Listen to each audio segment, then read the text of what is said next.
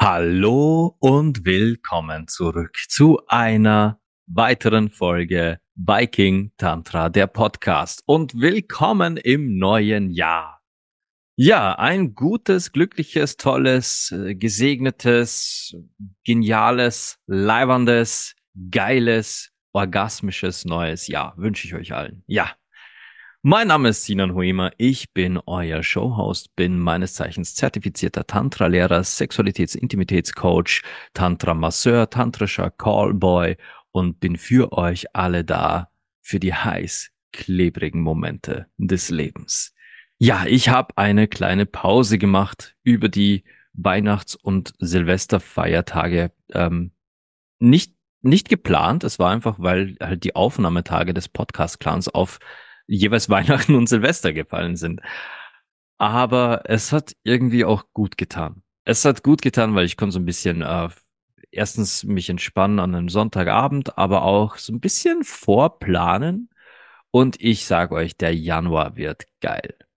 Der Januar wird sowas von geil. Ich möchte euch das gleich erzählen, bevor ich mit dieser Podcast-Folge anfange. Denn im Januar erwarten euch am nächsten Sonntag gleich unser erster Gast. Unser erster Gast, eine Dame, die euch nicht unbekannt sein wird, denn es ist die liebe Raffaela. Raffaela kommt am nächsten Samstag hier in den Podcast und plaudert mit uns hier live im Podcast Clan über ein Thema, das sie hier äh, genau mit diesem Titel habe ich sie gepitcht und sie war sofort dabei und der Titel wird sein Emanze am Tag und Hure bei Nacht. Und damit ihr mal euch vorstellen könnt, was das ungefähr sein wird, ich will, ich werde mit Raffaela darüber plaudern, wie devot und wie versaut darf sich eine Frau im Schlafzimmer geben, wenn sie eigentlich im tiefsten Herzen emanzipiert und äh, eine Frauenrechtlerin ist.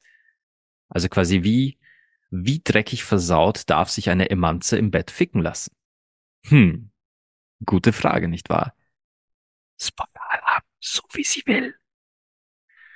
Also es wird, eine, es wird trotzdem eine geile Folge, weil wir räumen damit ein paar Vorurteilen auf und wir, wir reden da wirklich mal Klartext, was, was diese ganze Schubladisierung soll. Und äh, Raffaela, Raffaela kriegt jetzt schon so einen richtig dicken Hals beim bloßen Basisthema. Äh, die Woche drauf bin ich wieder alleine. Da kommt dann ein Thema, welches von vielen Zuhörerinnen da draußen bereits erwartet wird, schon seit ich es angekündigt habe. Und zwar geht es um Hoffnung in Gewaltbeziehungen quasi, wieso wir in Gewaltbeziehungen bleiben. Was, was ist es, dass es uns so schwer macht, da auszusteigen? Und im, am letzten Sonntag im Januar, ich habe jetzt keine Ahnung, welches Datum das ist, habe ich wieder einen Gast hier. Und zwar kommt dann zu uns die liebe Christina. Christina kennt hier noch niemand. Christina ist auch kein Mitglied des Podcast-Clans. Nein, Christina ist Hobby-Model auf OnlyFans. Und ich habe hier OnlyFans immer wieder mal erwähnt, nur so in einem Randkommentar, aber noch nie wirklich darüber gesprochen. Aus einem ganz simplen Grund, weil ich keine Ahnung habe, wie OnlyFans funktioniert. Ich selbst bin kein OnlyFans-Model. Außer Moment, wollt ihr mich auf OnlyFans sehen? Wollt ihr Videos und Fotos von mir auf OnlyFans, wie ich es mir selbst besorge? nee, vielleicht, vielleicht mache ich was mit Christina. Oh mein Gott, diese Folge fängt schon genial an. Ihr, ihr merkt, ich, ich habe gute Laune, war heute ein guter Tag. Ich bin, ich bin, falls ihr was im Hintergrund hört, äh, ich habe das Babyphone neben mir stehen. Denn ich bin heute noch alleine, meine Frau ist noch arbeiten. Äh, die kommt erst dann, die holt sich dann das Babyphone. Und es kann sein, dass man da Wahlgesang hört, denn äh, bei uns im Schlafzimmer zum Einschlafen vom Kleinen, aber auch zum Einschlafen vom Großen läuft gerne mal Wahlgesang. Also ich habe das Babyphone neben mir stehen. Falls also der Kleine zufällig zum Weinen beginnt, dann hört ihr das. Also ich Pferde warnen. Aber ich schweife ab. Äh, Christina ist OnlyFans-Model, also Hobby-Model, das betont sie. Und ich möchte mit ihr über die Mechaniken von OnlyFans sprechen, wie das funktioniert mit dem Hochladen, mit Content erschaffen, was sind die Regeln, wie viel kriegt man da tatsächlich äh, bezahlt und wie sind die Interaktionen mit den Fans? Ich bin wirklich neugierig, denn ich will das wissen. Das interessiert mich einfach. Ich selbst bin auch kein Kunde dort. Ich habe da zwar mal reingeschnuppert, um mal zu sehen, was da für Menschen sich rumtreiben. Das sind sehr wunderschöne Menschen, sehr kreative Menschen, das muss ich lassen. Aber ich habe da noch nie Geld gelassen und ich würde aber gern wissen, wie funktioniert das. Und darum habe ich mir die Christina eingeladen. Also das sind die drei kommenden Sonntage hier. Einmal mit Raffaela, die Emanze am Tag und die Hure bei Nacht. Dann kommt das Solo-Thema Gewalt in, also ho nein, Hoffnung in Gewaltbeziehungen, andersrum. Und zum Schluss OnlyFans gemeinsam mit Christina hier im Interview. Und das heutige Thema, ihr habt es im Titel schon gelesen und ich habe den Titel bewusst so gewählt, denn diese Folge heute ist genau aus diesem Gedanken entstanden. Ich hasse Oliven, aber ich liebe Sex. Und wenn es euch geht, wie, wie meinen lieben Podcast-Clan-Mitgliedern, denen ich gerade ins Gesicht sehen kann und die, die mich fragend ansehen und sich denken, was zur Hölle wird das jetzt? dann, ja, die beiden Sachen hängen zusammen. Und inspiriert wurde diese heutige Episode von meinem kleinen Sohn. Ähm, und zwar haben wir letztes Jahr im Griechenland Urlaub, äh, beziehungsweise nicht direkt, also es war schon auf eine Weise Urlaub, aber ich habe dort ja eine Hochzeit äh, reden müssen. Und weil wir halt eine Woche in Griechenland auf Kefalonia waren, waren wir natürlich auch dort viel unterwegs und waren unter anderem auch essen. Und die Griechen servieren ein köstliches Gericht, dem ich nie widerstehen kann, das ist Tzatziki. Ich liebe Tzatziki. Allerdings auf Tzatziki sitzt immer oben mittendrauf eine Olive die ich am liebsten verbannen würde von meinem Teller, aber sie sitzt halt immer oben mitten drauf. Und aus irgendeinem perfiden Gedanken kam Verena auf die Idee, hey, lass uns die Olive doch klein schneiden und dem Jungen geben. Ich möchte anmerken, ich hasse Oliven, genau wie im Titel, und Verena hasst sie auch. Wir mögen beide keine Oliven, so gar nicht. Wir, wir mögen schon den Geruch dieser Dinger nicht. Und wir haben sie dem Kleinen gegeben. Und der hat die weggeputzt, als gäb's kein Morgen. Der hat die verputzt, als wär's das köstlichste Ding auf der Welt. Er hat sie sich auch überall ins Gesicht geschmiert beim Essen und hat folglich dann komplett von oben bis unten nach Oliven gestunken. Ich konnte den Kleinen dann äh, den restlichen Nachmittag nicht knutschen. Verena tat sich auch schwer, weil er wirklich nach Oliven gestunken hat. Aber was hat das jetzt mit Tantra zu tun? Was hat das mit Sex zu tun, mit Beziehungen zu tun? Naja, jetzt ist es so, wir haben seit einigen Wochen immer Oliven zu Hause. Verena dacht, hat sich erinnert an, an Griechenland und dachte sich, hey, sie kauft jetzt einfach mal hier in Österreich ein Glas Oliven. Ja, und der Kleine futtert das Zeug weg. Dem kannst du zehn Oliven auf den Teller legen, einfach ohne irgendwas. Der futtert die Oliven weg, als wären's, äh, als wären's Kartoffelchips und ich wäre das, ja. Der futtert diese Oliven wie das köstlichste auf der Welt. Und ich saß mal da, als wir gerade gemeinsam gegessen haben und beobachtete meinen Sohn dabei, wie er sich eine Olive nach der anderen genüsslich in den Mund steckte, drauf rumkaute und mir ins Gesicht grinste dabei. Und dieses Kind war so erfüllt von Freude über diese Oliven. Und dann kam mir was, kam mir ein Gedanke. Wenn Verena nicht aus irgendeinem Grund sich dachte, hey, geben wir doch die Olive von dem Tzatziki dem Kleinen. Ich kann euch eins garantieren. Ich hätte diesem Kind niemals, nicht in diesem Leben, freiwillig eine Olive auf den Teller gelegt. Warum? Weil ich sie selbst sowas von nicht leiden kann. Ich hätte ihm niemals, nie eine Olive zum Kosten gegeben. Und wir wüssten also nie, dass dieser Junge Oliven so liebt und sie verputzt, verputzt, verputzt. Oliven sind ja gesund, das weiß ich. Oliven schmecken, äh, schmecken mir zwar nicht, aber ich weiß, sie sind gesund. Reich an äh, Fetten und weiß der Teufel nicht was noch. Oliven sind was Gesundes. Also es ist toll, dass der kleine Oliven ist. Aber ich hätte sie ihm nie vorgesetzt. Nicht eine einzige, nicht mal ein Bissen. Denn ich hätte tunlichst vermieden, dass sich auch nur eine Olive auf dem Tisch findet, an dem ich sitze. Warum? Weil ich sie hasse. Und was hat das jetzt nochmal damit zu tun, dass ich Sex liebe? Es brachte mich auf, und jetzt heute erlebt ihr mal, wie Sinans Hirn funktioniert. Heute erlebt ihr hier quasi eine Podcast-Folge, wie ich auf meine Schlussfolgerungen und Themen komme teilweise. Ich saß da, beobachtete Armin, wie er Oliven isst und dachte mir, was wäre ich eigentlich als Vater für ein blöder Arsch gewesen? Ich hätte ihm dieses, dieses, diesen Genuss nie gezeigt. Ich hätte ihm nie gezeigt, was ihm so toll schmeckt. Dieser Junge hätte nie kennengelernt, wie toll ihm Oliven schmecken, wie viel Spaß es ihm macht, Oliven zu verputzen, weil er lacht wirklich dabei, voller Freude, aus ganzem Herzen lacht er, wenn er Oliven bekommt. Er hätte das nie erlebt, wenn es nach mir gegangen wäre. Wenn es rein nach meinem eigenen Ekel gegangen wäre, nach dem, was ich absolut nicht leiden kann und nicht auf meinem Teller sehen will, ich hätte es ihm auch nicht vorgesetzt. Und hätte ihm somit nie die Möglichkeit gegeben, das für sich zu entdecken. Klickert's jetzt bei euch auch schon? Seid ihr schon bei demselben Gedanken, den ich hatte und warum ich diese Podcast-Folge aufnehme? Wie viele der Dinge, die wir in unserem Leben als absolut gegeben ansehen, als Tatsachen, als unumstößliche, monumentale Gesetze des Lebens und der Natur. Wie viele davon glaubt ihr sind entstanden, weil uns jemand anders davor bewahren wollte, etwas zu tun, was sie nicht mögen oder hassen? Ich habe hier im Podcast schon öfter mal über die Prägung gesprochen, über die Prägung durch unsere Eltern, durch unser Umfeld, Geschwister, Verwandte, Freunde, die gesamte Gesellschaft, selbst Arbeitskollegen. Ein jeder Mensch, der mit uns interagiert, prägt uns auch. Aber niemand prägt uns so deutlich wie unsere eigenen Eltern. Und ich will jetzt gar nicht von guten oder schlechten Eltern sprechen, von, von liebevollen oder von harten, von jenen, die den Namen Eltern auch verdienen und von jenen, die man gerade mal Erzeuger nennt.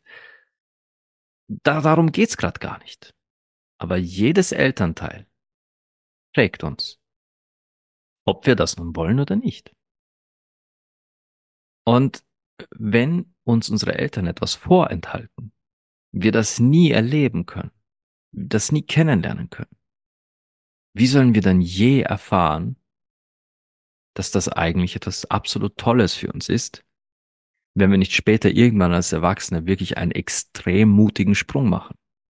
Nämlich den Sprung über eine Hürde, über eine Mauer, über ein Hindernis, das künstlich in unserer Kindheit für uns erschaffen wurde.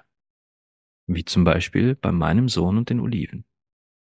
Hätte ich sie ihm nie vorgesetzt, sondern immer nur vorenthalten und ihm auch immer wieder gesagt, also ich ich kenne mich. Ich hätte ihm gesagt, boah, nee, Oliven gar nicht, ekelhaft, pack ich nicht. Ich hätte ihm das erzählt, wie sehr mich ekelt vor Oliven.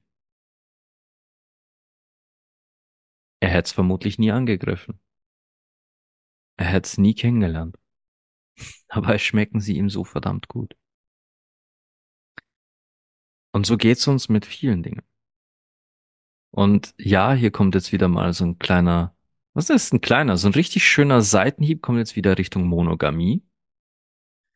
Uns wird von klein auf gesagt, es gibt nur die Monogamie. Uns wird von klein auf beigebracht, es gibt nur die eine einzig wahre Beziehungsform. Wir bekommen nie gezeigt oder gesagt oder vorgelebt, nicht mal eröffnet, dass es Polybeziehungen gibt, dass es Beziehungen mit mehreren dass Liebe etwas Offenes sein kann, etwas Freies sein kann. Wir bekommen das nicht mal eröffnet. Nein, denn das wird uns als krank suggeriert. Das ist ein Satz, der fällt in der Erziehung. Da heißt es, solche Beziehungsformen sind krank, pervers. Man ist eine Schlampe, wenn man so eine Beziehung lebt und so weiter und so fort. Prego.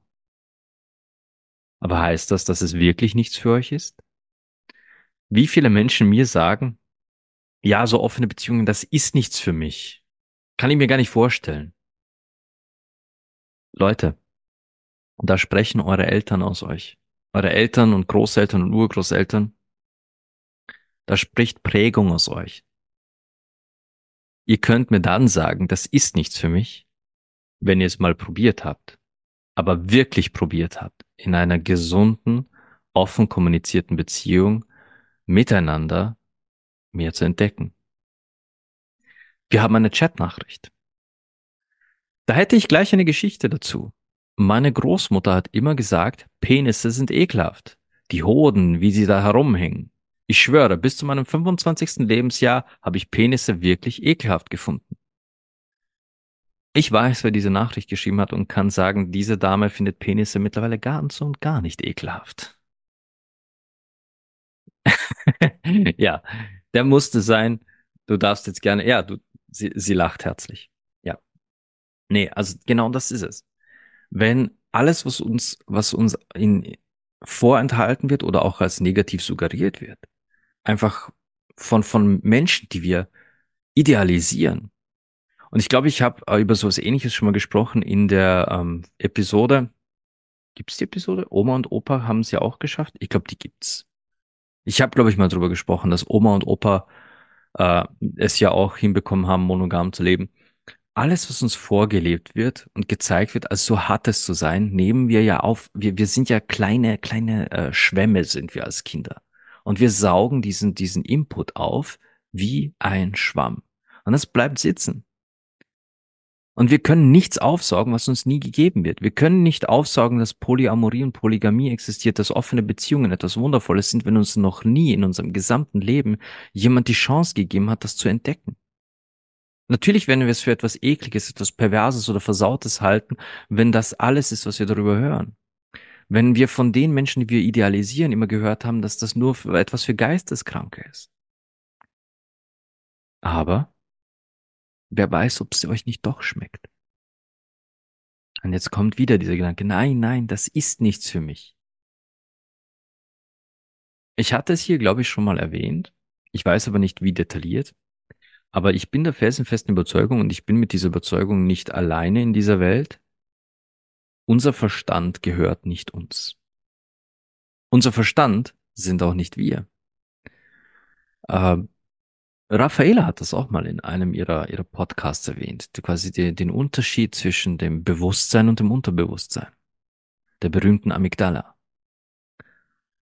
Unser Bewusstsein, unsere bewussten Entscheidungen, bewussten Gedanken, so, so seltsam das auch klingen mag, und ich weiß, viele von euch werden sich jetzt denken, das, äh, das ist so unvorstellbar, aber das sind nicht wir.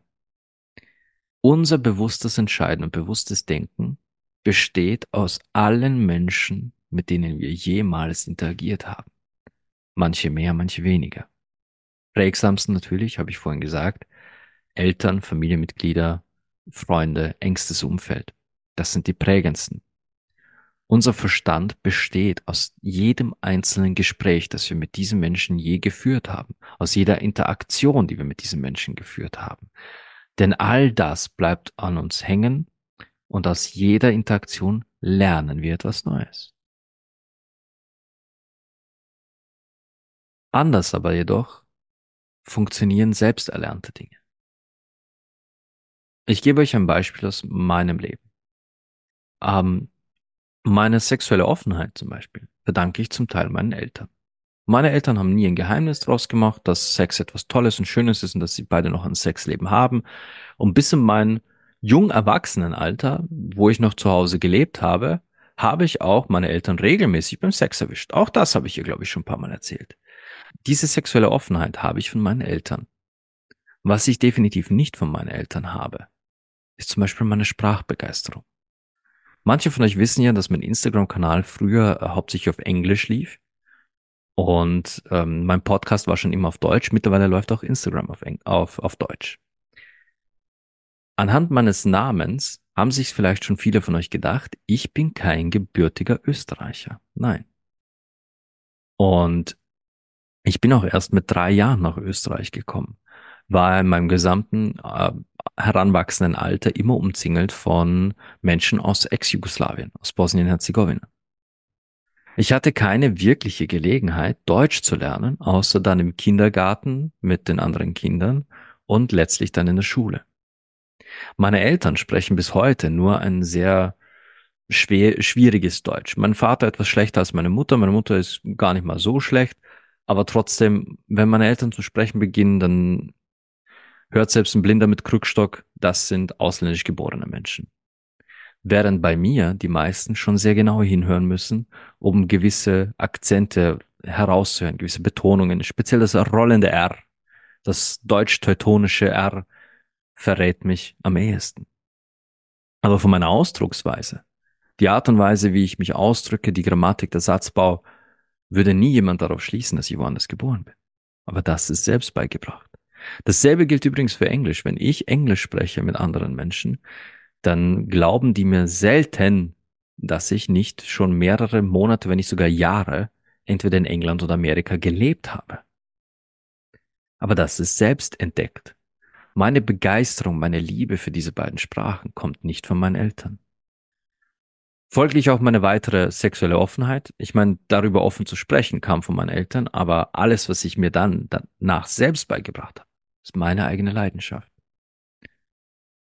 Aber hätte mir damals irgendjemand gesagt, Sex ist etwas Schlimmes, etwas Ekliges oder meinetwegen etwas sakral Heiliges, das man nur unter verliebten Verheirateten tut, wer weiß, wo ich heute wäre.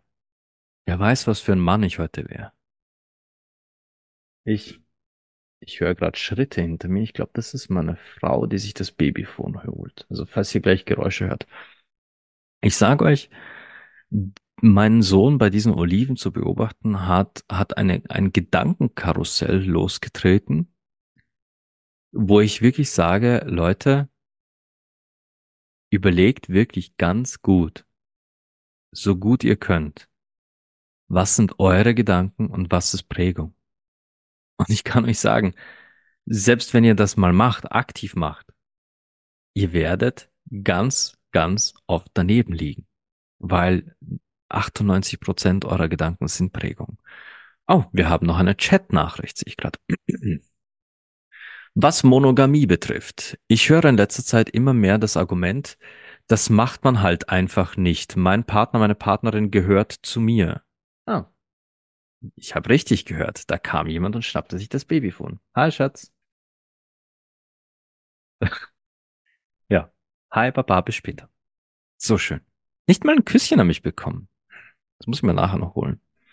Ah, gut, wo waren wir? Ja, äh, meine Partnerin, mein Partner gehört zu mir.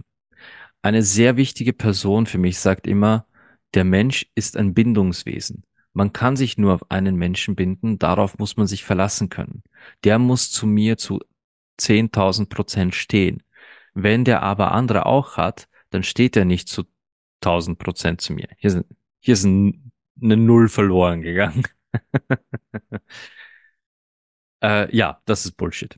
Sorry, das ist einfach Bullshit. Ich, aber es kommt von einer sehr wichtigen Person, die dir nahe steht und folglich ist es wenn dir das lang genug eingetrichtert wird, wenn dir das lang genug gesagt wird von einer so wichtigen Person, dann wird es irgendwann einmal auch Frü Früchte tragen in deinem Verstand. Aber was können wir jetzt tun? Warum, warum erzähle ich euch diese Geschichte? Warum, warum teile ich diese Olivengeschichte mit euch? Aus zwei Gründen. Erstens, wie eben schon erwähnt, ich will, ich will, dass ihr anfangt zu hinterfragen. Euch selbst zu hinterfragen. Euch selbst zu hinterfragen in dem Sinne, lehne ich gewisse Dinge ab, weil mir beigebracht wurde, sie abzulehnen? Oder lehne ich sie ab, weil ich es mal probiert habe, wirklich ernsthaft probiert habe und festgestellt habe, das ist wirklich nichts für mich? Musterbeispiel besagte Oliven, ich habe ihnen schon mehrere Chancen gegeben. Ich selbst habe es immer wieder. Ich bin heute in einem Punkt in meinem Leben, wo ich sage, alles bekommt eine zweite Chance. Ich war früher jemand, der äh, nicht so gern vegan gegessen hat. Mit nicht so gern meine ich, ich habe veganes Essen gemieden wie die Pest. Und heute bin ich mit einer Frau verheiratet, die sehr gut vegan kochen kann. Ich habe allem eine neue Chance gegeben. Ich habe Tofu eine neue Chance gegeben. Ich habe äh, mandelbasierten Bressot-Streichkäse oder was das ist, eine Chance. Ich, alles bekommt bei mir aktuell eine Chance. Ich habe vor einigen Jahren Paprika für mich neu entdeckt, Wein für mich neu entdeckt. Das sind Dinge, die ich früher mal gekostet habe und für mich selbst entschieden habe, das schmeckt mir nicht, nachdem ich es probiert habe. Es hat aber jetzt in, mein, in meinem ganzen Wandel hat das jetzt nochmal eine neue Chance bekommen, weil ich bin, ich bin wieder offener geworden, meine Palette hat sich erweitert, mein Horizont hat sich erweitert, folglich auch mein Geschmack. Und plötzlich schmecken mir Paprika und Wein. Geil. Und jetzt kann ich mir gar nicht vorstellen, wie es wäre, ohne Paprika und Wein das Leben zu verbringen.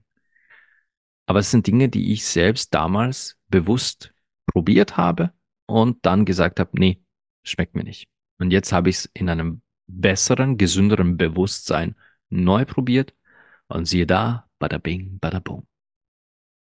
So. Aber, aber was ist der zweite Punkt? Ich will, ich will jetzt natürlich nicht, dass ihr anfangt, jeden, jede Entscheidung eures Lebens anzuzweifeln. Nein, das will ich nicht. Ihr sollt nur speziell, wenn euch Themen begegnen, wo ihr merkt, uh, das, das ist wie ein Tritt in die, in die, in die Leber. Also, da kommt jemand und erzählt von Polygamie oder erzählt von, erzählt von einer Orgie, wo er am Wochenende war. Und ihr denkt euch, oh mein Gott, eine Orgie. Nein, nein, nein. Das ist ein Trigger. Jedes Mal, wenn ihr merkt, dass euch ein Thema triggert, fragt euch, ist das wirklich euer Trigger? Oder ist das ein vererbter Trigger? So nenne ich es jetzt mal. Ist er von euch oder ist er vererbt? Und ja, man kann es auch von Freunden erben. Wenn euch eure beste Freundin sagt, dass sie mal Analsex probiert hat und das hat so wehgetan, dass sie am liebsten schreiend vom Haus springen wollte, dann werdet ihr auch nicht gerade nächste Woche gleich wieder Analsex probieren. Das kann passieren. Vererben geht auch in Freundschaftsbasis. Aber der zweite Grund, warum ich euch das heute erzähle, ist viel wichtiger, als, als eure eigenen Trigger zu hinterfragen. Der zweite Grund ist, damit ihr keine Trigger bei anderen Menschen setzt. Solltet ihr Eltern sein, solltet ihr gute Freunde haben, die bei euch gerne mal Rat suchen, solltet ihr einfach generell jemand sein, wo, wo die Leute sich öffnen, wo, wo die Leute gerne mal auch, auch euch zuhören, weil ihr die interessantesten Perspektiven und Geschichten erzählt. Vermittelt Offenheit. Vermittelt Offenheit und betont, speziell bei Dingen, die euch unangenehm sind oder die euch nicht gefallen, dass das euer Thema ist. Und erklärt, warum, weshalb, wieso magst du keinen Analsex, was ist wirklich passiert. Wieso guckst du keinen Fußball? Was interessiert dich nicht daran? Warum hast du Oliven? Hast du die denn schon mal versucht? Übrigens eine Diskussion, die ich mein Leben lang führe, ist, warum ich äh, Avocados nicht ausstehen kann. Ich werde buchstäblich instant von fünf Leuten gefragt, ob ich denn mal ihre Guacamole probiert habe. Nein, habe ich nicht. Aber ich denke, dass auch die 467 30.000. Guacamole nichts daran ändern wird, dass ich keine Avocados mag. Oliven und Avocados und Meerrettich. Also bei uns in Österreich heißt das Krähen. Den braucht nur jemand neben mir am Tisch öffnen und ich, ich sag's euch, ich muss ihn nur riechen und ich erbreche auf dem Tisch. Das ist kein Scherz. Meine Schwiegermutter, meine Schwiegermutter wusste das nicht und hat mal neben mir äh, Meerrettich aufgemacht, so eine kleine Dose voll und ich hätte ihr fast auf den Teller gekotzt, weil mich der Geruch einfach, nee, aha, furchtbar. Aber das sind alles meine Trigger. Das sind alles meine, meine No-Gos. Und ich bemühe mich gerade, tunlichst, nichts davon an Armin abzugeben. Denn er soll seine eigenen Entdeckungen machen. Er soll seine Oliven essen. Er soll sie lieben. Und wenn er Meerrettich will, dann soll er Meerrettich essen. Wenn er, und ja, dieses Kind liebt auch Avocado und ich weiß nicht wieso. Aber das, das könnte Verena sein. Verena liebt Avocado auch. Also, äh, ich kann euch sagen, wenn es nach mir gegangen wäre, er hätte weder Oliven noch Avocado je auf dem Teller gehabt, aber er liebt beides. Und so geht es im ganzen Leben und so geht es im Zwischenmenschlichen, so geht es bei Liebe, bei Berührungen, so geht es auch bei Sex. Wir suchen Rat bei den Menschen, die uns am wichtigsten sind, bei den Menschen, die wir idealisieren. Ihr dürft aber Folgendes nicht vergessen. Eure Eltern, Großeltern, Onkel, Tanten, die hatten eine Sexualaufklärung. Würdet ihr dieselbe Sexualaufklärung heute jetzt in einem YouTube-Video sehen oder irgendwo euch jemand einen Vortrag aus derselben Sexualaufklärungsschule halten, die eure Eltern bekommen haben? Würdet ihr da sitzen mit weit offenem Mund und euch fragen, what the actual fuck? Denn das ist keine Sexualaufklärung. Das ist, äh, was ist das richtige Wort? Es ist Panikmache. Panikmache vor sexuell übertragbaren Krankheiten und Schwangerschaften. Keinerlei Erklärung zur Sexualität selbst. Keinerlei Erklärung zu der Funktion der Geschlechtsorgane.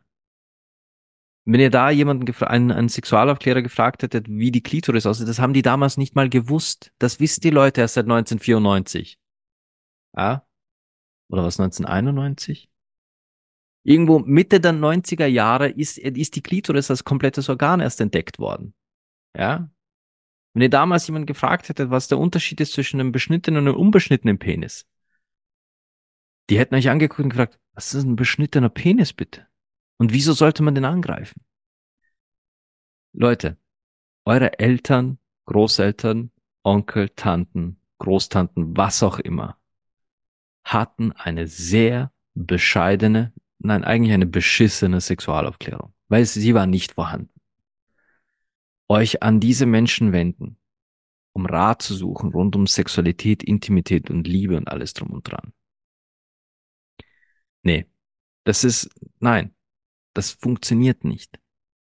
Das funktioniert einfach nicht. Ihr werdet keine objektive Meinung hören, vor allem werdet ihr keine offene Meinung hören und schon gar nicht informativ weil alles, was eure, was unsere Eltern uns vermitteln, ist immer subjektiv. Sie erzählen uns ihre Erfahrungen. Weshalb Eltern uns auch immer sagen, hey, zieh dich nicht so und so an, weil dann passiert dir das und das. So, wieso sollte mir das passieren? Ja, ist mir passiert oder ist meiner Freundin passiert und ist bla bla passiert. Unsere Eltern wollen uns ständig vor Fehlern bewahren, die sie selbst gemacht haben. Was auf der einen Seite ja nicht, das kann man ihnen ja nicht mal vorhalten. Ich würde auch am liebsten Armin vor jedem Fehler bewahren, den ich gemacht habe. Aber woher soll er dann je wissen, dass es ein Fehler war?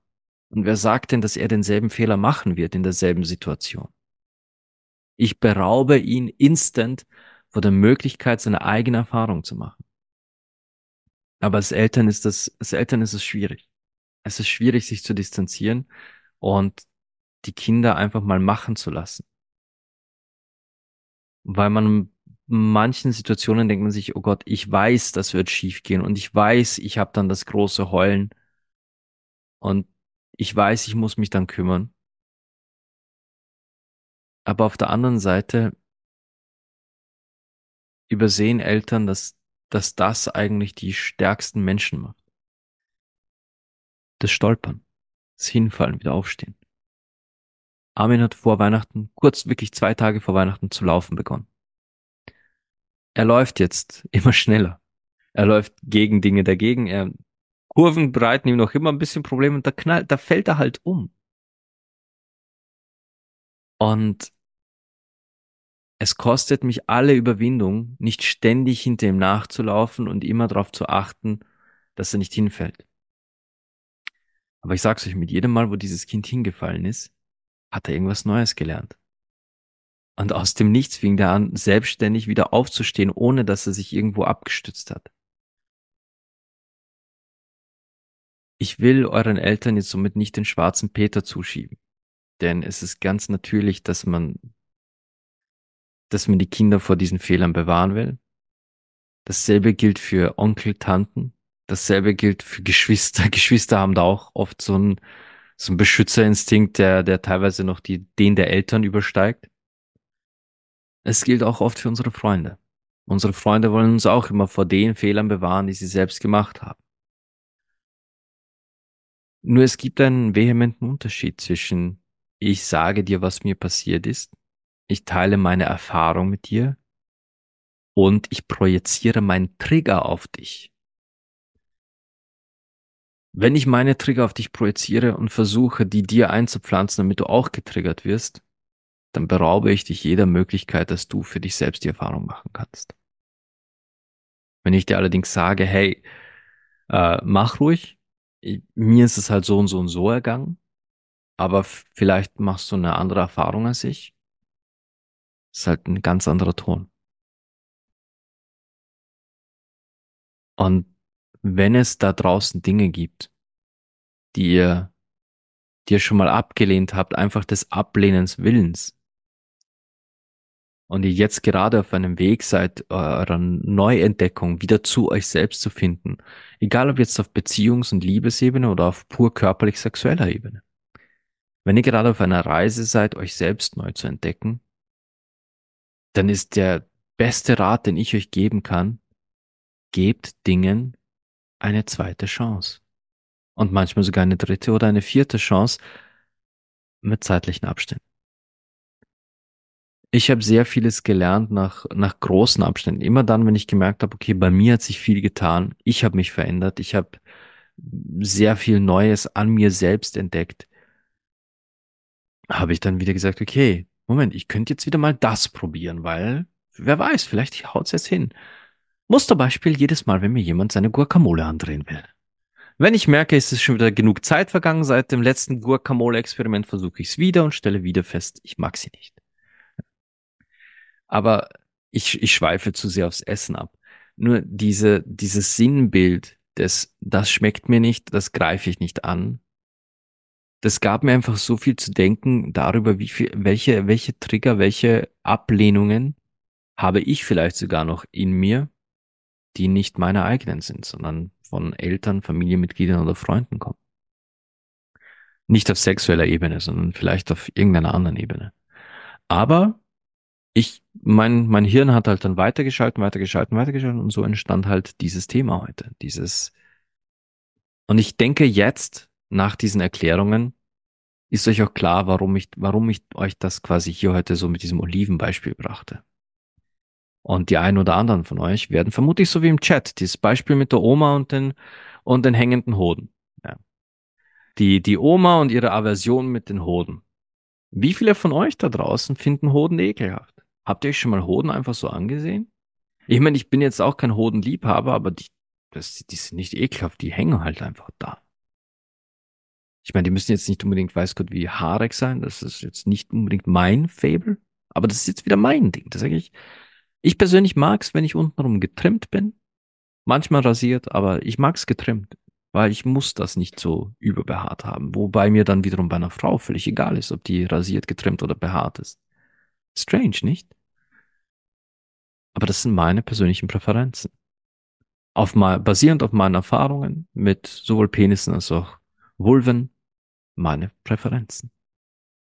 Aber wenn ihr da draußen sagt, hey, äh, je mehr Haare, umso mehr Spaß, go for it. Wenn ihr sagt, es muss glatt wie ein Babypopper, Babypoppers sein, dann go for it. Aber findet's heraus, lehnt es nicht gleich ab. Ah, ja, ich weiß, es ist, es ist ein stranges Thema, aber irgendwie ließ es mir keine Ruhe und ich wollte das hier im Podcast anbringen.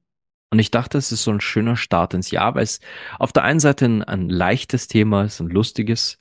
Und es ist halt auch mit ein bisschen Humor verbunden, weil halt diese Erfahrungen, die ich da gemacht habe, für mich persönlich äh, sehr augenöffnend waren auf einer sehr seltsamen Ebene. Ich meine, ich habe meinem Kind beim Olivenessen zugesehen und kam auf eine Sex-Podcast-Folge. Das war schon, da, da habe ich mich kurz mal über mein eigenes Hirn gewundert. Aber es ist das neue Jahr und ich wollte jetzt nicht mit einem allzu zu tiefen Thema einsteigen. Vor allem nächste Woche mit Raffaela wird's deep, die Woche drauf wird's dann nochmal äh, vermutlich schwerer. Jetzt dachte mir, ich, ich fange mit was, mit was leichterem an. Ja, und äh, eine kleine Ankündigung gleich in eigener Sache, weil die Podcast-Folge jetzt so kurz ausfällt. Im Clan selbst habe ich es vorhin kurz erzählt. Ich habe einen Plan für dieses Jahr. Ich habe einen Plan, den ich ähm, gerne umsetzen möchte, aber das hängt ein bisschen von euch da draußen ab. Speziell von euch, liebe deutsche Zuhörerinnen, Zuhörer und Zuhörers. Ich hatte ja von dem Erlebnis in äh, Baden-Württemberg erzählt und davon, wie gern ich das, so ein Erlebnis jedes Jahr hätte. Und dann dachte ich mir, hey, wenn jemand in der Hand hat, das jedes Jahr zu machen, dann ich. Ich kann das auch einfach selbst organisieren. Und ich hatte eine Idee, nachdem sich bei diesem in Baden-Württemberg hatten sich ja vier Freundinnen zusammengefunden, vier Kolleginnen und Freundinnen, so eine kleine Familie, dachte ich mir jetzt, okay, ich werde dieses Jahr, ich weiß noch nicht wie oft, das kann ich euch nicht sagen, das wird sich äh, in meinem Kopf noch herauskristallisieren, aber definitiv zweimal ein Event veranstalten. Zweimal will ich es mindestens machen. Wo ich sage, ich wähle mir eine, einen Ort in Deutschland, irgendwo in der Nähe von größeren Städten, vielleicht irgendwo in der Nähe von Stuttgart wieder oder in der Nähe von, von äh, Frankfurt oder Köln oder Berlin, irgendwo in der Nähe. Suche ich mir einen Ort aus, suche ein, ein schönes Airbnb, wo genug Platz ist, wo, wo, wo auch die, die Energie passt und miete mich da von einem Freitag bis Sonntag ein. Und das würde ich euch dann ankündigen quasi. Ich nehme jetzt ein Beispiel letztes Wochenende im Mai, ja, würde ich ankündigen, keine Sorge, zeitig ankündigen, ich plane im letzten Wochenende im Mai in der Nähe von Köln zu sein, in diesem jenem Ort, unter der Voraussetzung, dass sich vier Personen finden, die einen Timeslot bei mir buchen. Ich würde dann quasi so Zeitslots auf Vormittag und Nachmittag machen äh, die man sich äh, sichern kann, wo wo man sagt, okay, ich bin dabei, ich komme am Freitag Nachmittag, ich komme am Samstag Vormittag, ich komme am Samstag Nachmittag, quasi vier Slots. Und wenn diese vier Personen fix zusagen und auch anzahlen für das Ganze, damit ich auch sicher gehen kann, okay, ich habe definitiv vier Personen auf der Liste, dann würde ich das fixieren, das, das Airbnb buchen und definitiv an diesen Tagen dort vor Ort sein. Ich habe auch überlegt, ob ich nicht noch jemanden mitbringe, ob ich nicht eine Kollegin äh, und beziehungsweise auch eine ähm, ja jemanden mitnehmen für eben genau diesen Halt, den ich erwähnt habe. Jemand, der sich ein bisschen mitkümmert, Getränke reicht, vielleicht auch Snacks und so weiter. Jemand, der einfach noch mit da ist in diesen Räumlichkeiten, aber halt nicht mitarbeitet, dann arbeiten werde ich mit euch. Und jetzt ist meine Frage an euch, ihr lieben Deutschen da draußen. Wollt ihr das? Ich starte somit quasi hier jetzt eine Umfrage in dieser Episode. Die erste Episode des Jahres und ich will gleich etwas von euch wissen. Wollt ihr das? Wenn ja, dann schickt mir eine Nachricht auf Instagram, schickt mir eine Nachricht auf, äh, auf meine E-Mail-Adresse viking.tantra.gmail.com, schreibt mir ein Kontaktformular auf der Homepage www.vikingtantra.com. Lasst es mich wissen. Wenn ich weiß, das ist echt was für euch und ihr würdet dann vielleicht auch noch äh, euren Freundinnen, Freunden Bescheid geben, hey, an diesem Wochenende findet was statt, hast du nicht auch Bock, dir so einen Timeslot zu nehmen? Dann sage ich, passt. Dann haben wir definitiv Grund, das zu starten. Ich würde es geil finden. Ich würde gern dieses Jahr zwei solche Events machen. Mit euch. Aber ich kann es nur mit euch machen. Gut. Das ist jetzt quasi noch so meine Ankündigung für dieses Jahr.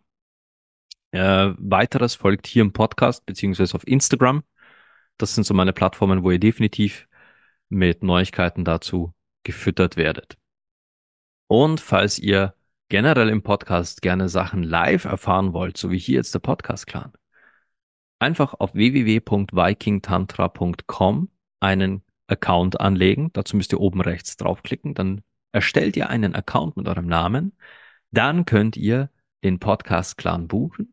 Kostet euch fünf Euro im Monat und dann seid ihr, wie auch jetzt, meine Clan-Mitglieder live bei den Aufzeichnungen dabei. Könnt genauso Geschichten teilen, Fragen stellen, Nächste Woche bei Raffaela, da könnt ihr, oh, da könnt ihr Fragen stellen, das wird lustig. Und Ende des Monats eben bei Christina, da könnt ihr dann tausend Fragen zu OnlyFans loswerden. Wir versuchen, oder sie wird hoffentlich, sie wird so viel beantworten, wie sie kann. Aber da könnt ihr dann eurer Neugier freien Lauf lassen. Ja, das ist mein Start in dieses Jahr mit euch. Ich freue mich wieder da zu sein. Ich freue mich wieder vor meinem Mikro, äh, beziehungsweise hinter, an meinem Mikro zu sitzen und mit euch zu plaudern. Ich bedanke mich wie immer fürs Zuhören. Heute eine knackige, aber geile Folge, finde ich.